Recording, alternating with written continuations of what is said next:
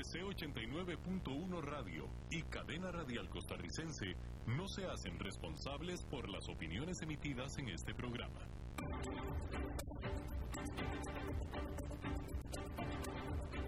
Inicia a las 5 con Alberto Padilla. Un programa diseñado con el objetivo de llevarte diariamente un tema de actualidad, acompañado siempre de reconocidos editorialistas, de lunes a viernes a las 5 de la tarde por CRC 89.1 Radio, a las 5 con Alberto Padilla.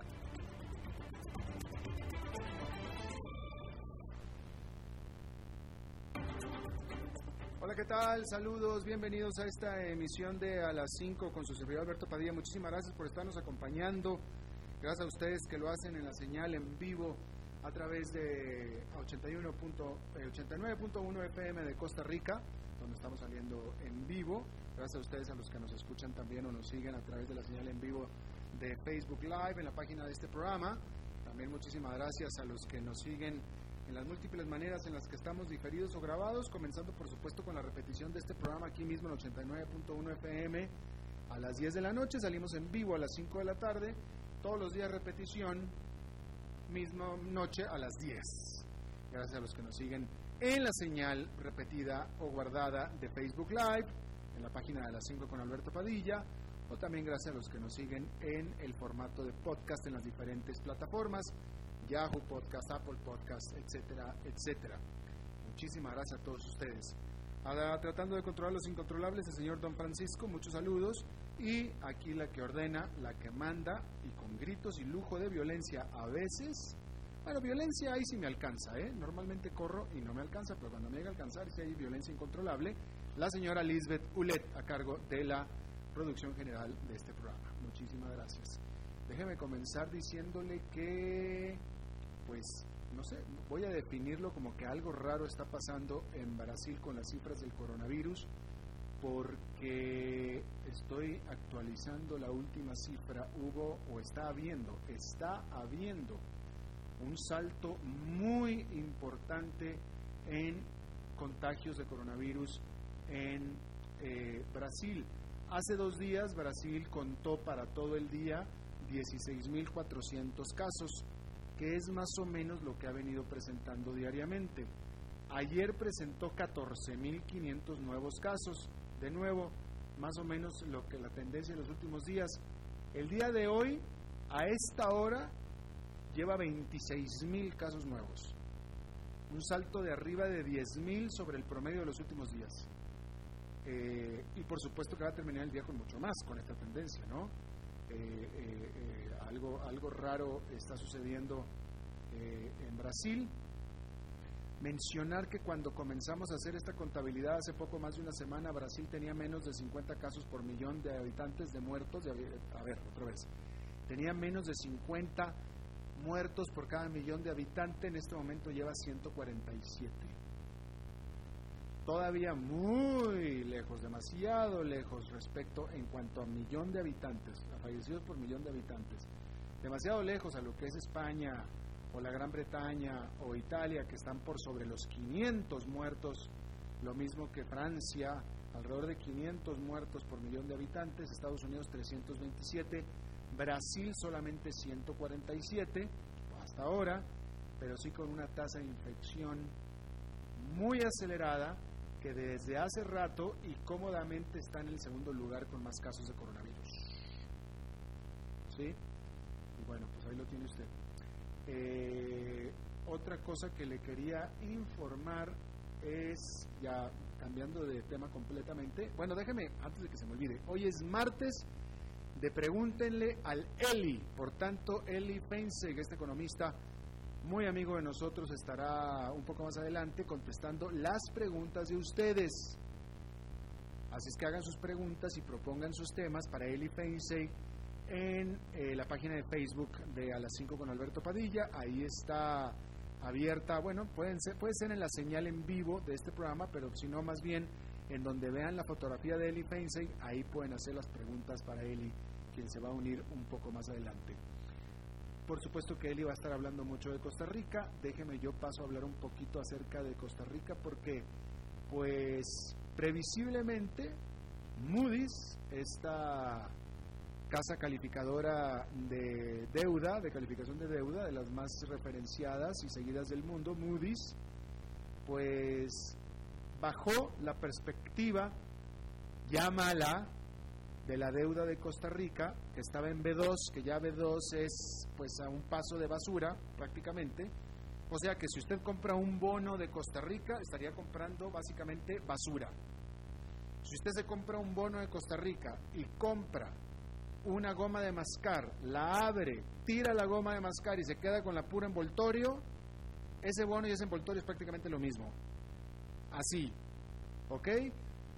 Pero bueno, una cosa es el, bono y otra cosa es la perspectiva del bono, porque la casa calificadora te dice, ok, usted tiene un bono que es casi basura, pero en el caso de Costa Rica es basura con perspectiva estable, es decir, estable que ahí se va a quedar.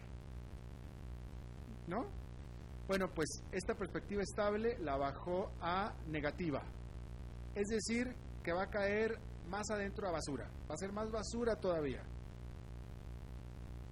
Ya no, ya no más va a ser estable, ahora va a ser negativa. Y esa es la perspectiva ahora que eh, pone Moody's en esta nota de este día de 2 de junio. Déjeme, me la acaban de mandar, yo la acabo de recibir y estoy tratando, no son muchas páginas, pero es que no la alcancé a leer toda, pero por lo que yo estoy viendo, me parece a mí que en ningún lado, en esta nota en inglés por supuesto, editada en Nueva York, en ningún lado, sí, de hecho está editada en Nueva York, en ningún lado hablan de la salida del ministro Rodrigo Chávez, ¿eh? En ninguna. En ninguna hablan de eso.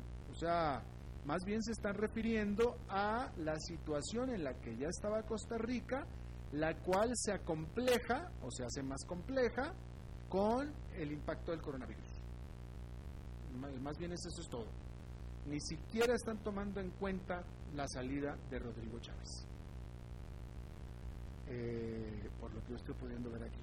Así es que, y sí, y lo que sí dice la nota de Moody's es que ellos están tomando en cuenta los, las ventajas que tiene Costa Rica como economía diversificada, las ventajas que tiene Costa Rica como economía más competitiva que algunas otras competidoras para atraer inversiones y la mano calificada, todo eso está contabilizado, ¿eh? todo.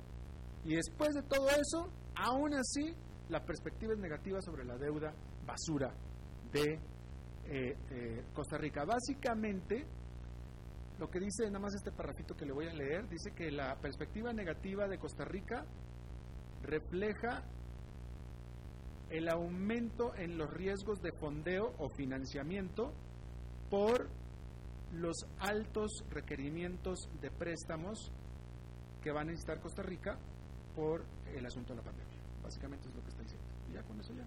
Así es que no necesita más, mucho más Moody's. Como no necesitaba mucho más la economía de Costa Rica para tener una perspectiva más negativa de la que ya tenía. Ya, pues punto, ¿no? Bueno, cambiando de tema, otra economía que está en muy, muy profundos problemas es la de Estados Unidos. Y hay que decir al respecto que recuperarse de la depresión en la que cayó la economía por la pandemia del coronavirus le podría costar a Estados Unidos un total de 8 billones de dólares, billones con B, en inglés serían trillions, y toda la próxima década, de acuerdo a un estudio de la Oficina Presupuestal del Congreso Nacional. En su análisis, la oficina advierte que este costo será el equivalente al 3% del Producto Nacional Bruto a lo largo de los próximos 10 años. Descontando la inflación, el daño equivaldría a 15 a 15,7 billones o el 5,3% del PNB de Estados Unidos.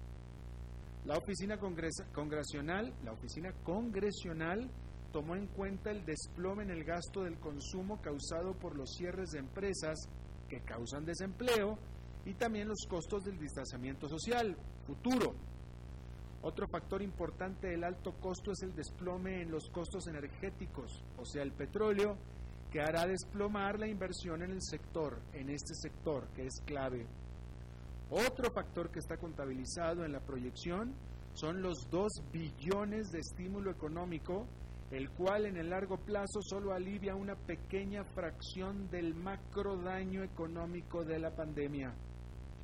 Por supuesto que con un horizonte tan largo, de 10 años, pues la oficina del Congreso advierte que cualquier cosa puede pasar, especialmente considerando que aún no se conoce qué hará en el futuro el coronavirus.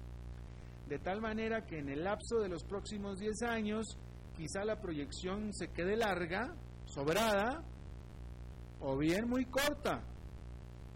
Lo que sí queda claro es que esta proyección por parte de una entidad muy respetada definitivamente espera que la recuperación económica será muy lenta, cosa que cada vez tiene mayor consenso multilateral. De hecho, la historia reciente apuntaría a que el mercado laboral podría incluso tomar más de 10 años para recuperarse y con él la riqueza de las familias. ¿Por qué? Bueno, porque la crisis financiera del 2008 tuvo un costo en términos del PNB de solo una fracción de lo que se proyecta del costo de la pandemia. Sin embargo, 10 años después del inicio de esa gran recesión, la participación laboral de los trabajadores adultos, o sea, no jóvenes, que son los que más ganan, permaneció deprimida y la riqueza de las familias apenas comenzaba a recuperarse.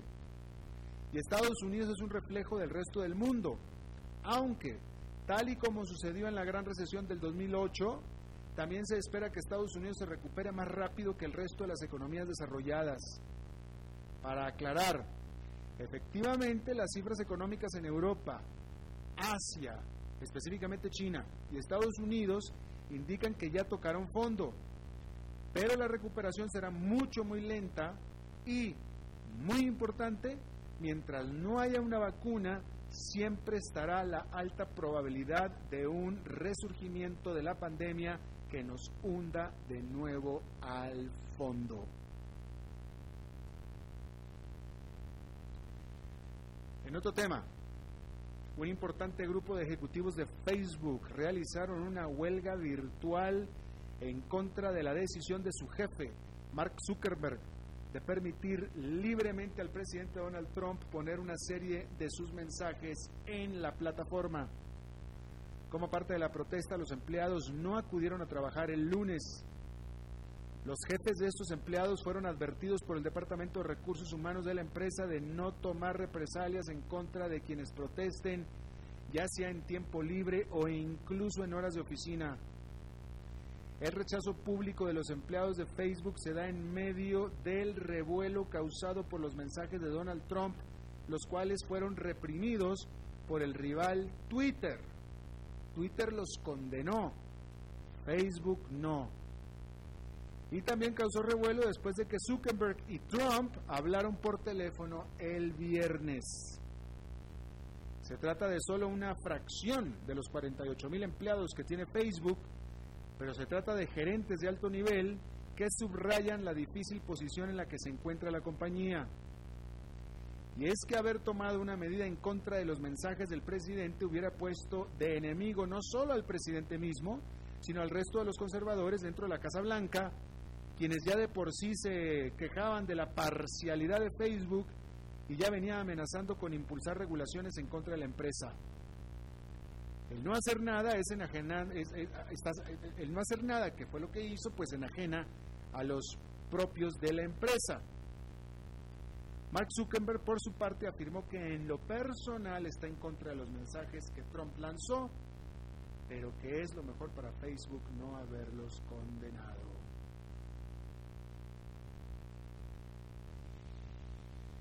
Bueno, luego de un encierro de 11 semanas, los restaurantes y bares de París vuelven a abrir sus puertas, lo mismo que el resto de Francia, volviendo a la vida, la famosa vida de café de la terraza. Lo que sí es que en la última fase de este desconfinamiento, la ciudad Luz tendrá reglas más duras que el resto del país, donde en los restaurantes solo se permitirá comer y beber en las mesas de afuera, cosa que de casi todo el mundo prefiere, a menos de que sea un día muy caliente. Pero al menos los parisinos ya tienen permitido salir de la capital e ir a disfrutar sus casas de fin de semana o las playas y montañas. Al anunciar las nuevas medidas la semana pasada, el primer ministro Eduard Philippe afirmó que la libertad será la regla. Las muertes por COVID-19 lleva ya más de 10 días por debajo de los tres dígitos. Como parte de los esfuerzos por mantener la tendencia, el gobierno también lanzó este martes la app, o sea, la aplicación de rastreo y seguimiento. La app se llama Stop COVID, funciona por medio de Bluetooth y es centralizada por el gobierno, el cual espera que los ciudadanos la bajen voluntariamente a sus teléfonos inteligentes para ayudarlos a mantener su, recién, su recién ganada libertad. Es decir, el gobierno los va a estar vigilando, el gobierno les va a tener un ojo permanente encima para que puedan seguir siendo libres. Lo cual suena una ironía, de hecho lo es, pero esa es parte de la nueva realidad en la que estamos viviendo prácticamente todo el mundo. Y pareciera que este método de la tecnología, este método de la aplicación, es una constante en las economías están abriendo. Es decir, que pareciera que esa es ahora nuestra nueva realidad, la aplicación con la apertura. Vamos a ver si va a ser así con nuestros países. Por lo pronto, en Colombia, el encierro de 10 semanas terminó el domingo 31 de mayo. El presidente Iván Duque dijo que las medidas de distanciamiento social pueden aflojarse en general, excepto para los más vulnerables. Podrán volver a abrir sus puertas los museos y centros comerciales, aunque eso sí, solo con un 30% de su capacidad. Sin embargo, aquellas ciudades con altas tasas de contagios podrán mantener sus restricciones. Así Colombia se convierte en el primer país sudamericano en aflojar las medidas de encierro a pesar de un aumento en los casos de COVID-19. Y es que el país ha sabido salir relativamente no tan mal parado dentro de esa región que la Organización Mundial de la Salud afirma es ahora el nuevo epicentro de la pandemia. Colombia tiene poco más de 26 mil casos confirmados, pero solo el 1% ha necesitado de cuidados intensivos presidente Duque tiene la esperanza de que la reapertura revierta algo del daño económico. Se espera que la proporción de aquellos que viven con menos de 2 dólares al día, es decir, pobreza extrema, aumente este año al 45% de la población, que sería un nivel no visto desde el 2005. En otra información, la última vez que Zoom presentó sus resultados, fue el, 4 de marzo pasado, y era Zoom un nombre virtualmente desconocido en el mundo. Pero desde entonces, en poco menos de tres meses, la firma de teleconferencias ha crecido en valor un 75% y es hoy uno de los nombres más reconocidos del mundo. De hecho, su nombre se convirtió ya en un verbo. Te voy a sumar. Vamos a sumarnos. Estamos en Zoom. Esto es una señal inequívoca de éxito y un símbolo de la era de la cuarentena, junto con todos sus problemas, por supuesto. Zoom ha tenido sus problemillas que le han traído mala prensa por su vulnerabilidad a los hackers que de hecho han irrumpido en clases en línea y reuniones de trabajo tanto de empresas como de gobiernos. Sin embargo, no se espera que le vayan a causar grandes problemas en sus resultados al primer trimestre que presentará durante la tarde de este martes. Zoom gana dinero casi exclusivamente de sumar suscriptores, así que los inversionistas tendrán el foco en esta cifra de suscriptores. Y es que se espera que todo nuevo suscriptor a Zoom sea uno de largo plazo, aún con las economías comenzando su liberación y es que las empresas con muchos empleados de cuello blanco, que son las que pagan por los servicios premium de Zoom, pues no se espera vayan a regresar en masa a las oficinas y de hecho muchos de sus empleados permanecerán trabajando en casa de manera permanente, todos usando Zoom. Asimismo, por supuesto, no se espera que los viajes de negocios vayan a comenzar a ser importantes de nuevo por un buen tiempo más.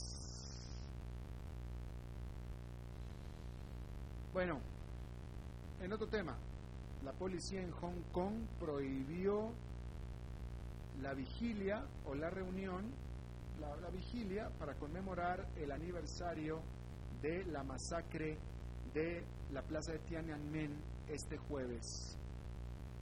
Las autoridades dijeron que la medida se tomó por medidas de salubridad, por, por, preocupaciones de salubridad por el COVID-19.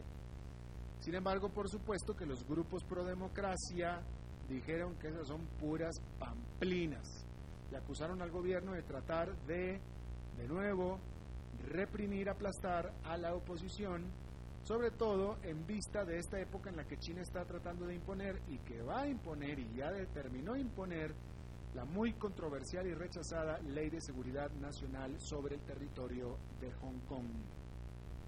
Especialmente cuando los habitantes de Hong Kong han celebrado esa vigilia todos los años anualmente, la vigilia por los muertos de Tiananmen, durante 30 años consecutivos.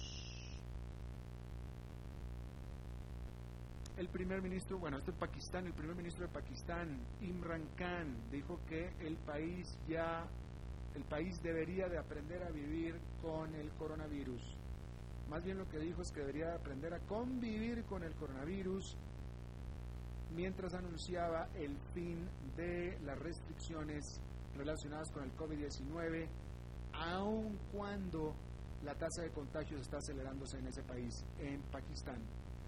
Y es que el presidente o el primer ministro Khan dijo que ya Pakistán simplemente no puede soportar más el peso de una economía cerrada, con los negocios cerrados y sobre todo con el gobierno no ingresando impuestos cuando más está teniendo que gastar de las arcas estatales para poder ayudar a los millones y millones de pobres, los cuales dependen de lo que el gobierno les dé, precisamente. Finalmente, la Gran Bretaña y Canadá, los dos principales aliados de Estados Unidos, por cierto, los dos dijeron que no apoyarán la propuesta de Donald Trump de incluir en el G7 de siete economías más ricas del mundo a Rusia. Esto lo dijo el presidente Donald Trump el sábado, criticando al G7, diciendo que el G7 ya estaba, eh, pues que necesitaba un una, refrescada, para usar términos que usa la Casa Presidencial de Costa Rica.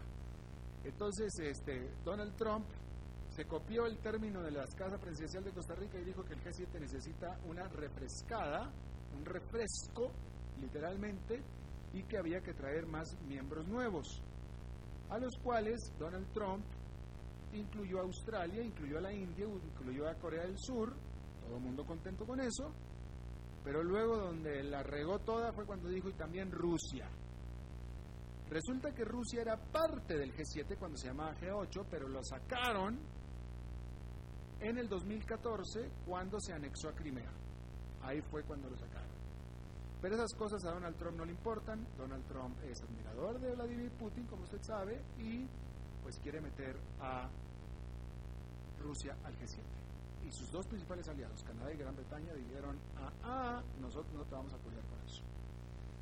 Bien, vamos a hacer una pausa y ya está aquí con nosotros Eli Feinsey. A las 5 con Alberto Padilla, por CRC 89.1 Radio. Tinto, blanco, rosado, espumante, seco, dulce el vino es como los amigos, proviene de diferentes cepas y familias convertidas en bodegas de tradición. La Iride, una bodega personal establecida en Mendoza, Argentina, produce vino de exportación con la calidad de Mendoza, expresada en taninos frescos, frutales, remembranzas de tabaco y chocolate. Una fiesta al paladar. La Iride, vinos argentinos de tradición. CRC 89. Oyentes informados. El agua es vida, salud y bienestar. Por eso, vos y los tuyos necesitan agua purificada, ozonizada y embotellada San Ángel. Hace que tu vida sea más larga y saludable con agua San Ángel. Disfrútala naturalmente y viví una experiencia con agua purificada San Ángel. Pureza que se siente. Búscanos en Facebook como Agua San Ángel.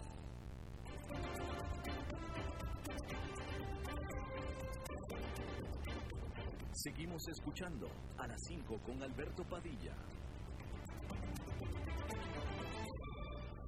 Bueno, muchísimas gracias por continuar con nosotros. Es martes de Pregúntenle al Eli y aquí está el Eli.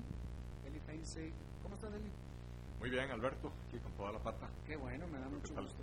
Bien, también aquí. Este, bueno, no, fíjate que, bueno, eh, eh, ya que me obligas a comentarte, Ah. porque me estás preguntando muy fuerte, Presionando. me estás presionando.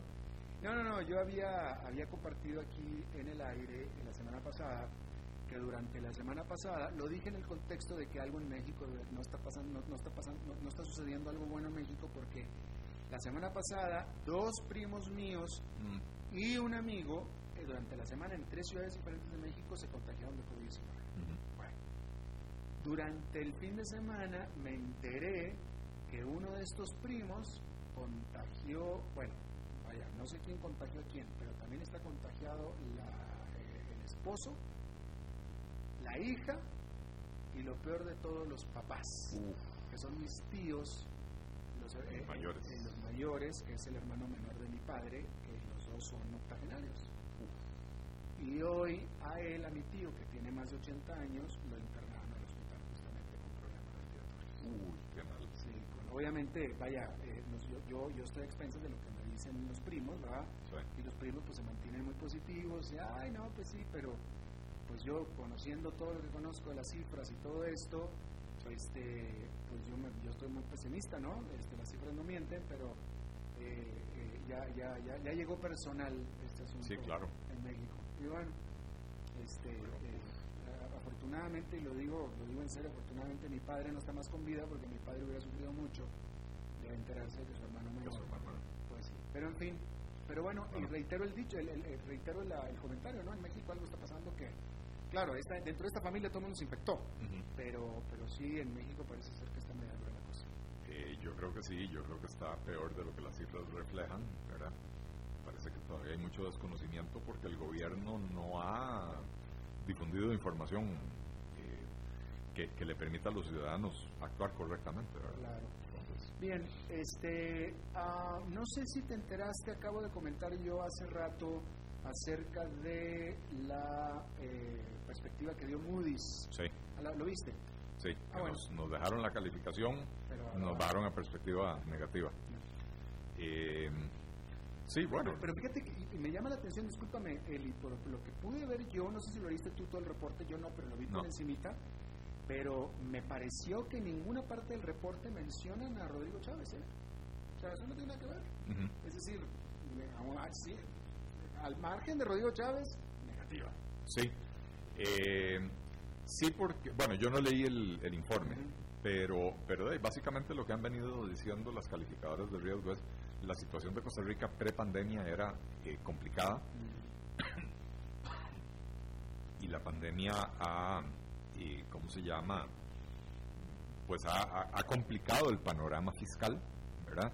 Tal vez las, las calificadoras no lo están diciendo directamente, pero otros analistas de riesgo eh, sí lo han dicho, ¿verdad? Eh, Eurasia Group, por ejemplo, ahí fue muy claro en decir que el cambio de, de- de ministro eh, eran malas noticias para los prospectos de consolidación fiscal de Costa Rica. Eh, creo que más claro que eso no se puede ser, ¿verdad? Considerando que a pesar de todo ellos tratan de, de utilizar un lenguaje bastante diplomático, ¿no? Así que, que, pues sí, es, es, a ver, estamos, estamos cosechando lo que sembramos y lo que sembramos después de 11 años de irresponsabilidad fiscal es una situación que lamentablemente ante la pandemia ahora sí se vuelve absolutamente inmanejable. Claro, claro. Eh, ok, comenzando ya con las preguntas directas del público. Priscila Alvarado te pregunta, eh, esta sí que yo no sé de qué se trata, espero que, tú sí dices, Ella te pregunta, ¿qué opinas del extravío o edición intencionada de la primera hora de grabación de la entrevista con el presidente realizada por la defensora de los habitantes en relación a la UPA? Eh, una barbaridad. Eh, que no me lo hubiera esperado de la Defensoría de los Habitantes, la verdad. Eh, eso fue que, cuando, cuando fue el asunto de la UPAD, la Defensoría se apersonó en Casa Presidencial, eh, conversó con varias personas, incluyendo al presidente de la República, tratando de entender cuál había sido el alcance de la UPAD, qué tipo de información habían utilizado, a qué tipo de información tenían acceso, para cuáles fines, etcétera. Eh, y entonces, aparentemente había una entrevista bastante extensa con el presidente eh, y a la hora de, ¿cómo se llama? Eh, a la hora de transferirle la información al Ministerio Público para que el Ministerio Público haga su investigación, ese, ese tape fue editado y se le borró una parte de la conversación. Eh, y todo parece indicar que es la parte de la conversación donde queda evidenciado que tenían acceso a información personal de los ciudadanos con nombres y apellidos y lugares de residencia y cosas así por el estilo. Parece una barbaridad que esa información no se haya custodiado eh, como tenía que ser. Me parece una barbaridad que adentro de la Defensoría exista una Defensoría de los políticos de turno en vez de estar velando por la ciudadanía, que es el, papel fundamental, Defensoría de los habitantes, ¿verdad? Eh, es Defensoría de los habitantes de Costa Rica, no de los habitantes de Zapote. Eh, así que, que, muy triste, muy preocupado con esa noticia. Pues está. A Javier Bonilla te pide que comentes acerca del, del, del supuesto recorte que anunció el Ministerio de Hacienda por 62 mil millones. Eh, a, mí realmente me disgusta cuando nos quieren ver la cara de tontos. Eh, la, la regla fiscal establece que cuando se supera el umbral de endeudamiento público del 60% del PIB, eh, entre, entre otras medidas de emergencia para, para controlar la situación fiscal, eh, no pueden crecer los salarios públicos, los salarios de los funcionarios públicos. Entonces ahora el gobierno anuncia como que si fuera un gran recorte que no van a subir los salarios de los empleados públicos. Bueno, eh, bien, pero es que eso es lo que dice la ley, ¿no? No es que el gobierno hizo un esfuerzo para decir a dónde podemos recortar gasto para reasignar esos recursos a otras, a otras funciones eh, más urgentes en esta circunstancia. No, simple y sencillamente lo que la ley les obliga a hacer lo están anunciando como para tratar de ponerse una, una flor en el ojal. Eh, más allá de eso, bueno, eh, había que hacerlo, la ley lo exige y me parece muy bien que, que se haga pero sigo sin ver ese esfuerzo por parte del gobierno de identificar a dónde está la grasita en el gasto público para recortarla, ¿verdad?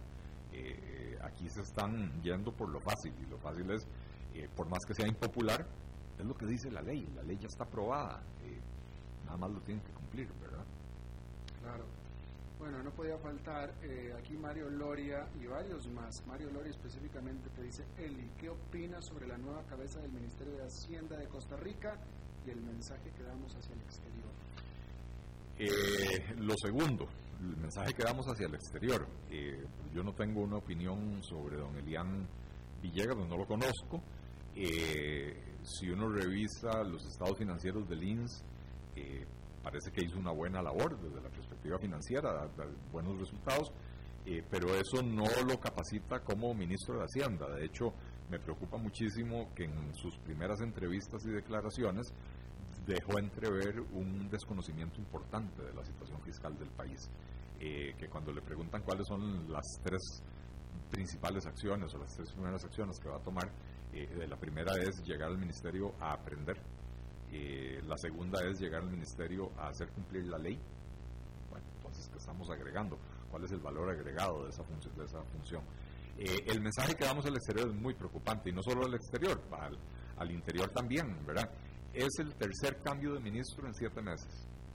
Eh, pero además cuando uno hace el recuento de todos los cambios que se han dado en la cúpula del Ministerio de Hacienda, siete, ocho, nueve de los principales funcionarios del Ministerio de Hacienda han desaparecido en estos últimos siete meses.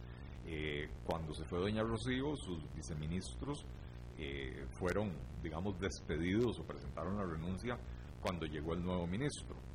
Eh, después el viceministro de Rodrigo Chávez ya presentó su renuncia también. El, ¿cómo se llama? Los, los jefes de crédito público y ahora no me acuerdo qué otra posición fueron suspendidos o despedidos por, por causa de la investigación, la, investigación ya concluyó que hizo la Contraloría General de la República sobre el tema del, famoso hueco fiscal de finales del 2017. Eh, y encontraron, la Contraloría encontró que estos dos funcionarios habían tenido una responsabilidad importante en eh, no advertir que se estaba generando ese hueco fiscal, que se estaba dejando una porción significativa del servicio de la deuda sin contenido presupuestario, ¿verdad? Entonces perdieron el empleo. Entonces, estamos hablando de que tres ministros, seis viceministros y los jefes de, los jefes de, crédito público, y ahora no recuerdo cuál era el otro puesto, eh, desaparecieron, ¿verdad? Esto tiene que afectar el funcionamiento interno del ministerio, esto tiene que afectar la moral de los funcionarios del ministerio, tanto cambio, tanta inestabilidad al frente del Ministerio de Hacienda implica que el rumbo del Ministerio de Hacienda está cambiando cada, cada poquito tiempo, ¿verdad? Porque cada ministro llega con su propio plan, ¿verdad?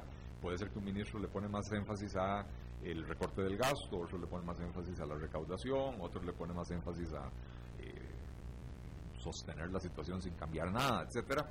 Eh, pero bueno, eh, esto hacia afuera manda una pésima señal, ¿verdad? Manda una señal de que hay mucha inestabilidad, de que el manejo de las finanzas públicas no es confiable y lo que decíamos del informe del, eh, Eurasia Group, ¿verdad? Ellos eh, básicamente que dicen que este cambio eh, es una muy mala noticia para los prospectos de consolidación fiscal en Costa Rica. O sea, básicamente lo que están diciendo es no tenemos la confianza, describen al nuevo ministro de Hacienda como un un miembro del partido gobernante leal al partido, qué sé yo, no un técnico en la materia hacendaria, eh, y entonces dicen esto no, no es una buena noticia. Claro. Eh, tienes varias preguntas acerca del el tren. Eh, Eric, Eric Maltes te pregunta cuál es el verdadero trasfondo del famoso tren eléctrico en Costa Rica, por qué tanta urgencia en aprobar dicho plan Oscar Picado te pregunta si podrías comentar sobre el proyecto del tren interurbano. Pareciera que los ahorros no compensan los costes del proyecto y los subsidios de operación. Eh, es, difícil saber en este momento cuál es exactamente el trasfondo. Eh, yo he dicho públicamente que a mí me gusta el proyecto del tren eléctrico metropolitano, eh, pero conforme me he ido enterando de más información, empiezan a surgir las dudas. Yo, yo empiezo por aclarar que yo como economista entiendo que los sistemas de transporte público de esta naturaleza tienden a ser muy caros eh, y se justifica porque el beneficio social es mayor que el beneficio privado. Entonces, eso justifica en la mayor parte del mundo que se subsidien los trenes o los, los trenes subterráneos o qué sé yo, reciben subsidios importantes. Entonces, el hecho de que este sistema requiera de un subsidio no me sorprende.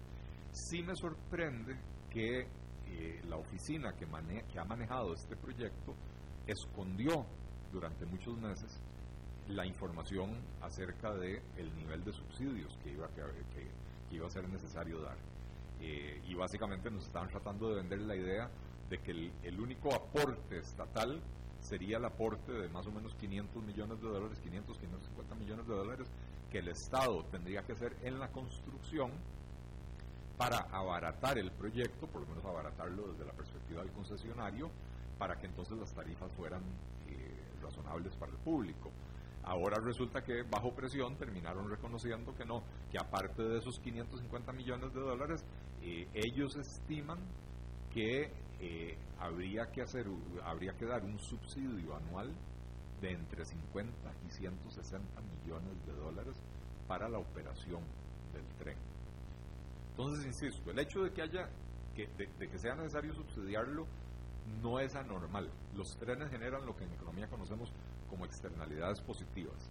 Y si uno puede cuantificar esa externalidad positiva, y si la externalidad positiva resulta que genera un beneficio de 500 millones de dólares eh, y te cuesta 150, pues vale la pena. Lo que pasa es que no hay una cuantificación de la externalidad positiva eh, y pareciera que ese subsidio en estas épocas, cuando ya estamos con un déficit estructural que no baja del 6% anual, que ahora con la pandemia eh, se, va, se, dispara, ¿verdad? Este año bien podríamos tener un déficit del 10%, ya no me parece que este sea el momento adecuado para estar planteando un proyecto que va a comprometer las finanzas públicas en esa, en esa forma durante las próximas décadas, porque es un proyecto de varias décadas, ¿verdad? Así que, en las últimas semanas me, ha causado más preocupación eh, de lo que originalmente yo había previsto. Bueno, si dice que entre 50 y 160 millones, eh, bueno, es un margen muy alto. Es, un margen muy alto. Y el cual se va a ir hacia arriba, ¿sí? es decir, mínimo van a ser 160, eh, bueno, porque, porque sabemos que los cálculos de los funcionarios públicos tienden a, subestimar los costos reales, ¿verdad? Eh, y, depende de muchas variables, ¿verdad? Porque hacer el cálculo va a depender de, de una estimación de la, de la demanda. Pero ahora tenemos una pandemia. Yo no sé si después de la pandemia la gente va a ser tan favorable a utilizar un servicio como el del tren. Eh, eh, hablan en, los estudios de factibilidad de, una densidad de uso del tren, de, eh, ahora no recuerdo si era una persona por cada dos metros o cada 2.4 metros cuadrados, una cosa así por el estilo. los trenes para ser eficientes usualmente tienen densidades incluso menores. Bueno, eso no compagina con las medidas de distanciamiento social, ¿verdad? Entonces bien podría ser que esas estimaciones de demanda sean fallidas y que entonces implique que al concesionario habría que subsidiarlo un monto aún mayor. Claro. Ahora, ese tren correría exactamente la misma ruta que el actual vetusto tren corre. Eh, no, no, no, no, no, eh, tiene, eh, o sea, sí, se amplían en, algunos de los extremos, sobre todo en el lado de Alajuela. yo no sé hasta dónde está llegando hoy el tren, creo que está llegando hasta San Antonio de Belén, o no bueno, exactamente no sé por dónde está llegando. Eh, pero llegaría hasta ciruelas de la se extendería. se extendería, creo que son como 10 kilómetros lo que se extiende, ¿verdad? Eh, y hay y hay algunas eh, algunos proyectos para hacer rutas, digamos, transversales, ¿verdad? Porque como tenemos el tren del Pacífico y el tren del Atlántico, entonces la conexión de ambas rutas permitiría cruzar la ciudad de un lado al otro, etcétera, ¿verdad? Pero, pero, ¿cómo se llama? implica también hacer pasos elevados o pasos subterráneos, qué sé yo, para que el tren pueda ir un poquito más rápido, ¿verdad? Porque si va a ir siempre sobre superficie, eh, donde hay semáforos o donde hay intersecciones, siempre va a haber problemas, ¿verdad? Así que... Ya. Eh, Rigo Anzuelo hace un comentario que quiero hacer porque va de la mano de lo que decía Euroasia, Eurasia en su reporte que yo leí aquí el viernes él habla, él dice que se complica más conseguir préstamos con esta calificación de B2, que es cierto, y dice, ¿nos queda nada más el FMI como alternativa viable? Pregunta él. Eurasia en su reporte infiere que al final todos vamos a tener que caer en manos del FMI, nada más que una situación todavía peor en la que estamos ahora. Así es, bueno, yo, yo hace algunas semanas escribí un artículo eh, donde, donde hablaba de la necesidad de trabajar en tres ejes para promover el reordenamiento de Costa Rica y, una política para generar crecimiento, eh, crecimiento económico. Eh, y entonces uno de esos tres ejes era precisamente consolidar todas las deudas del país en una sola operación grande como el Fondo Monetario Internacional. Eh, usualmente esas operaciones van amarradas de la exigencia de hacer reformas estructurales, pero precisamente los otros dos ejes, que yo proponía era hacer una reforma del Estado profunda y una reforma eh, o un ajuste del, del, aparato productivo también significativa, ¿verdad? Eh, para, poder, para poder poner al país a crecer. Y entonces, en la medida que nosotros llevemos nuestro propio programa de ajuste estructural diseñado, eh, va a ser más fácil negociar con el Fondo Monetario Internacional. Pero efectivamente, en estos momentos y con la magnitud de las necesidades de financiamiento que tiene Costa Rica, solo el próximo año tenemos necesidades de financiamiento por el 14,5% del PIB. Eh, entonces, con la magnitud de la deuda, con la magnitud de los vencimientos de los próximos años eh, y con la magnitud de las necesidades de financiamiento, eh, me parece que solo una operación grande y solo con una entidad como el fondo, que es la única que está en condiciones de hacer una operación de esa naturaleza. Claro. Eh, Sonia María Núñez Espinosa, que creo que es una eh, seguidora del programa muy activa, eh, ella dice que nos aclara que el actual tren llega hasta el Hospital Nuevo de La Juana. Ah, ok. Muchas gracias, Sonia María Núñez. Gracias por la, por la información. Exactamente. Sí, y, y, se, y se extendería hasta Ciruelas de Alajuela, no sé si también La Guásima o qué sé yo, pero es un poco más hacia el oeste. Claro. Eh, Marta Rodríguez te hace una pregunta. Eh, eh, ah, mira, déjame antes. Bueno, Isabel Rodríguez Vargas. De ella pregunta, Don Eli, ¿cuál es el papel de las municipalidades en la reactivación económica de cada cantón? Eh, a ver, las municipalidades en Costa Rica tienen poderes bastante restringidos, bastante limitados. Creo que está en sus manos eh, facilitar las cosas para que el sector privado pueda crecer eh, y eso implica revisar procedimientos, simplificar trámites, eh, incluso en la medida de lo posible reducir, abaratar los costos de, las, de las patentes, etcétera, ¿verdad? Modificar los impuestos municipales es difícil porque para eso necesitan ir a- a- a pedirle permiso a la Asamblea Legislativa, pero eh, es una posibilidad, ¿verdad? Pero me parece que por ahí debería de, de- de venir el enfoque, ¿verdad?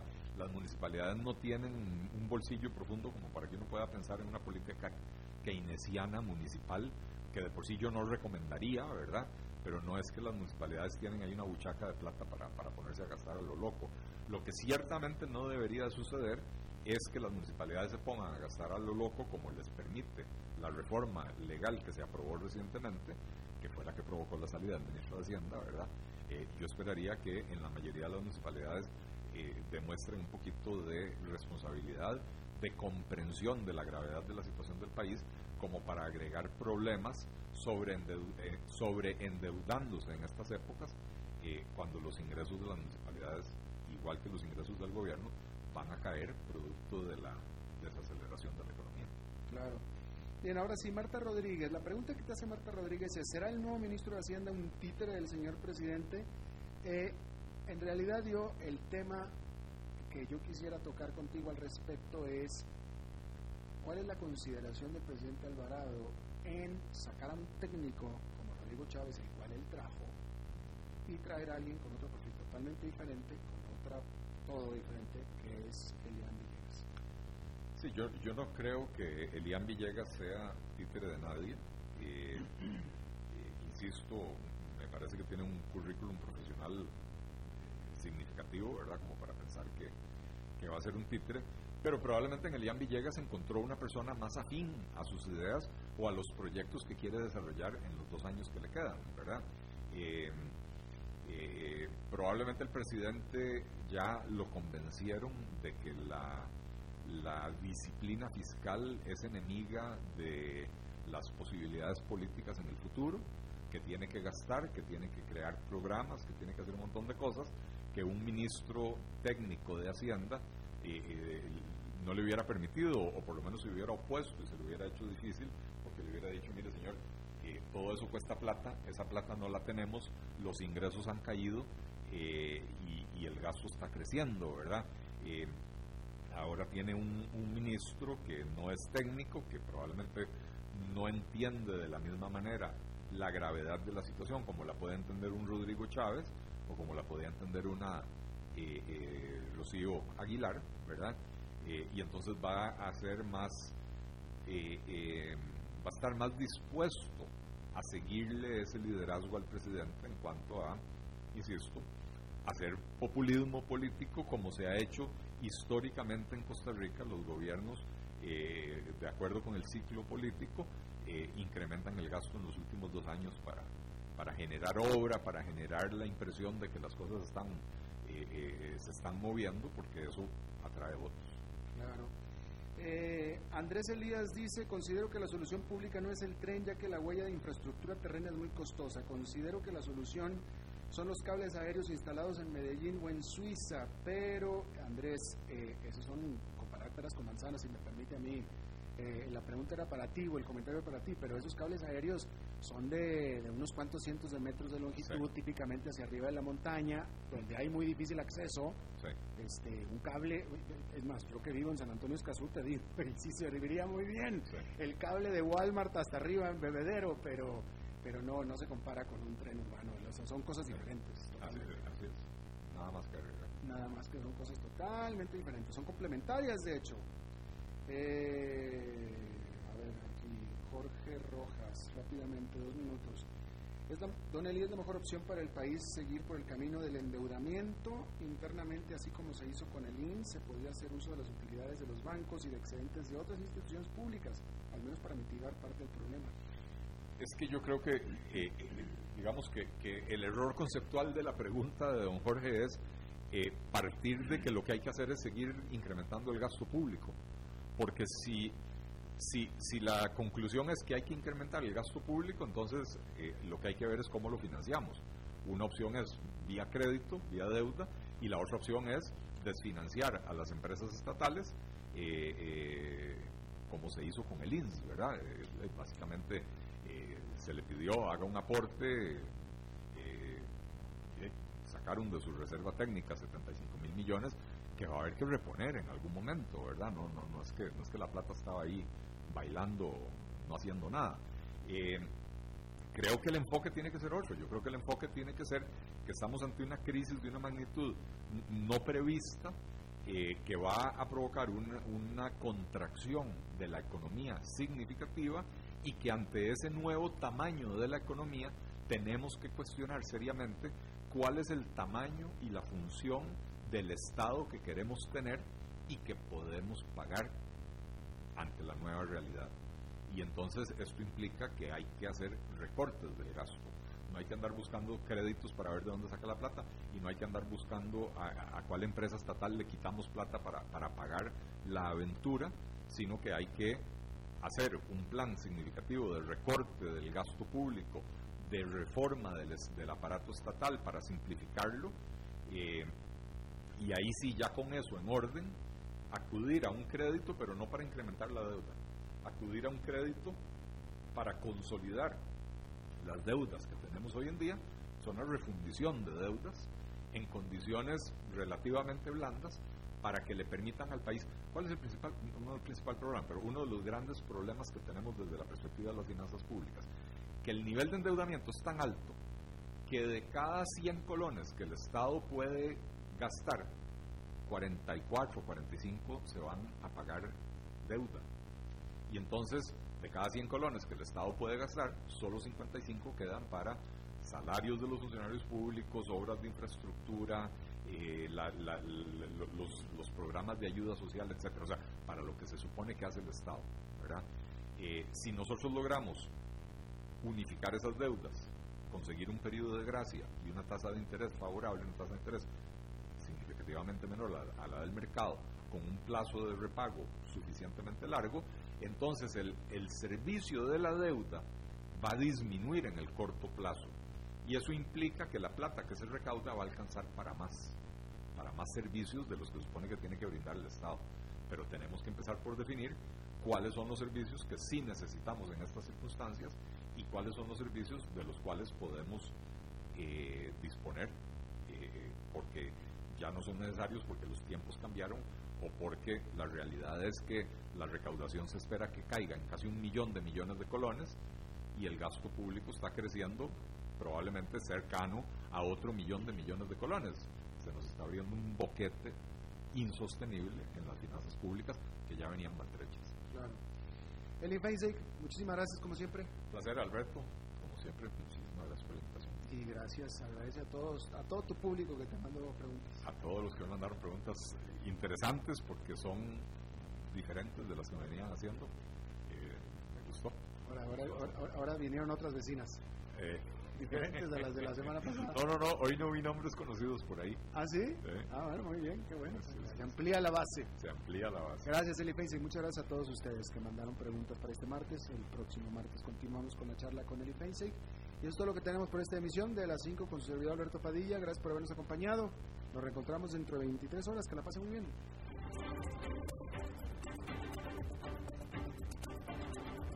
Concluye a las 5 con Alberto Padilla. Un programa diseñado con el objetivo de llevarte diariamente un tema de actualidad, acompañado siempre de reconocidos editorialistas, de lunes a viernes a las 5 de la tarde por CRC 89.1 Radio, a las 5 con Alberto Padilla.